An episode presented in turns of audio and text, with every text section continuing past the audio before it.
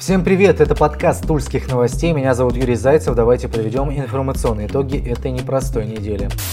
Тульской области полиция усилит контроль за соблюдением масочного режима. Начальник регионального управления МВД Сергей Галкин в ходе совещания на этой неделе указал на низкий уровень сознательности граждан. Ранее Галкин отмечал, что больше всего нарушений фиксируется в магазинах. Напомню, что масочный режим будет действовать в регионе до зимы. Защитные средства необходимо носить в помещениях, общественном транспорте и на остановках. Полицейские проводят регулярные рейды и выявляют ежедневно около полусотни нарушителей. В Тульской области на этой неделе наблюдаются скачки в статистике статистики заражений коронавирусом за сутки. Цифры держатся в районе 30 случаев, но то немного ползет вверх, то вниз. Статистика летальности ежедневно пополняется уже почти два месяца. На данный момент известно, что от коронавируса скончались 266 человек. В Минздраве отметили, что госпитали для пациентов с COVID-19 будут открыты до последнего зараженного. При этом в регионе не исключают и наступление второй волны. К ней также активно готовятся.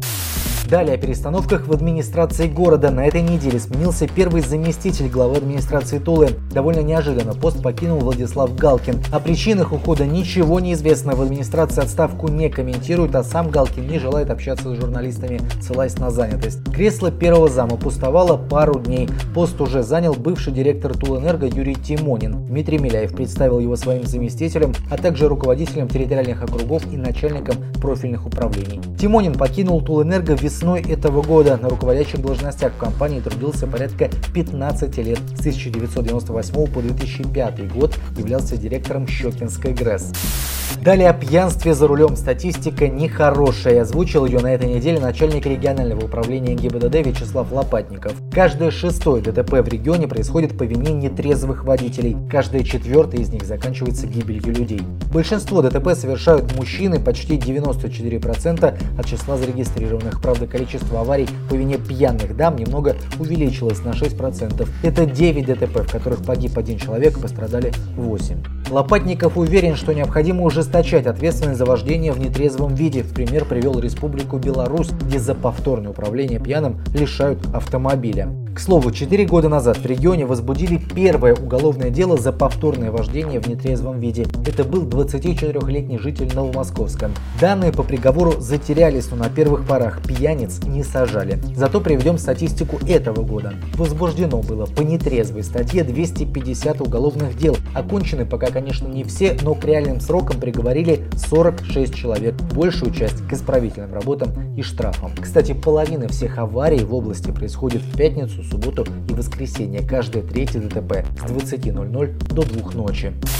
Еще одна тема, которую обсудили журналисты с Лопатниковым, трамвай в центре Тулы. Напомним, бывший начальник регионального ГИБДД Михаил Гисаков был ярым противником трамваев на улице Советской. А тема эта уже много лет является дискуссионной в СМИ и социальных сетях. Многие водители считают, что трамваи являются причиной пробок в центре города. Их противники кивают в сторону европейских стран, поясняя, что именно за самым экологически чистым транспортом будущее. Оказывается, того же мнения начальник Тульского управления ГИБДД, пусть и с небольшой оговоркой оговоркой. По мнению Лопатникова, трамваи – транспорт будущего. Далее цитата. Это экологичный транспорт, но есть вопросы нормативов в части обустройства полотна, организации графиков движения. Над ними надо работать. Это транспорт для любого мегаполиса актуален. За ним будущее. Конец цитаты.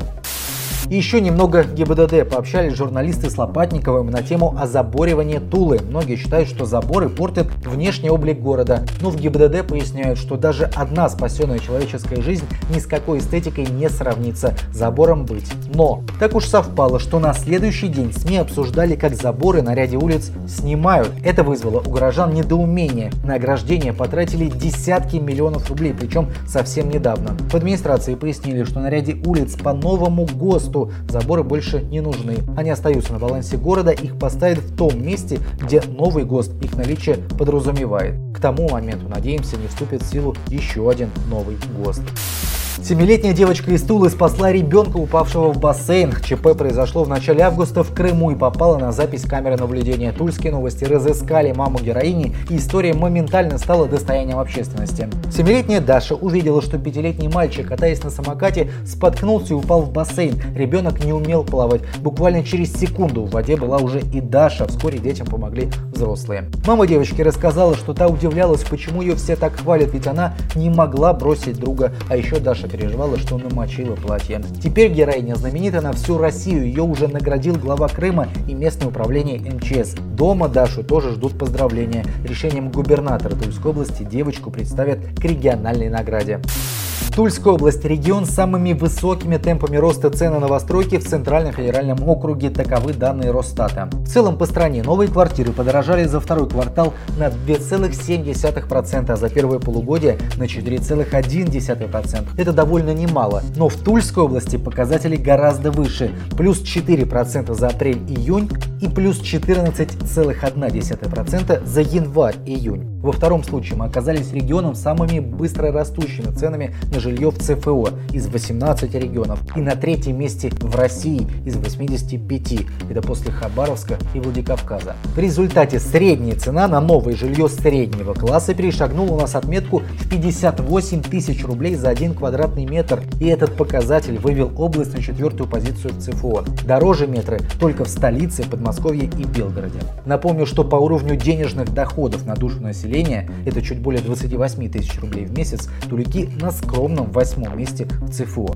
По какой причине наше первичное жилье стало таким дорогим, загадка, даже с учетом пандемии уж очень большой скачок. В центре России средний показатель за 6 месяцев плюс целых 2,4%, тульские темпы в 6 раз выше. И что любопытно, подорожали именно квартиры среднего класса. Самое дорогое элитное жилье в нашей области вообще не изменилось в цене, индекс 0. Хотя это понятно, заплатить по 85-90 тысяч за квадратный метр сложно. Положение на вторичном рынке жилья несколько иное. За второй квартал этого года цены в области увеличились на 1,6%, а с начала года на 2,3%. Меньше показателей по первичному жилью, хотя и выше, чем по стране. В абсолютном же выражении тульский показатель чуть выше 54 тысяч рублей за квадрат по дороговизне вторички пятое место ЦФО и опять одни из лидеров. Центральный районный суд ужесточил меру пресечения предпринимателю Валерию Гринцову, которого обвиняли по двум статьям Уголовного кодекса. Это совершение предпринимательской деятельности без лицензии с причинением крупного ущерба государству, сопряженного с извлечением дохода в особо крупном размере, а также отмывание денег. По данным следствия, с 2016 по 2019 годы компания Гринцова незаконно производила разработку месторождения в Веневском районе. Предпринимателем с песка был получен доход в 2 миллиарда рублей. Часть денежных денежных средств были обналичены. Следователь обратился в суд с ходатайством об изменении ранее избранной меры пресечения в отношении обвиняемого на более строгую, связанную с изоляцией, в связи с неоднократным нарушением ограничений и запретов, говорится в сообщении судебного департамента. Факты нарушений нашли подтверждение и Гринцова отправили в СИЗО.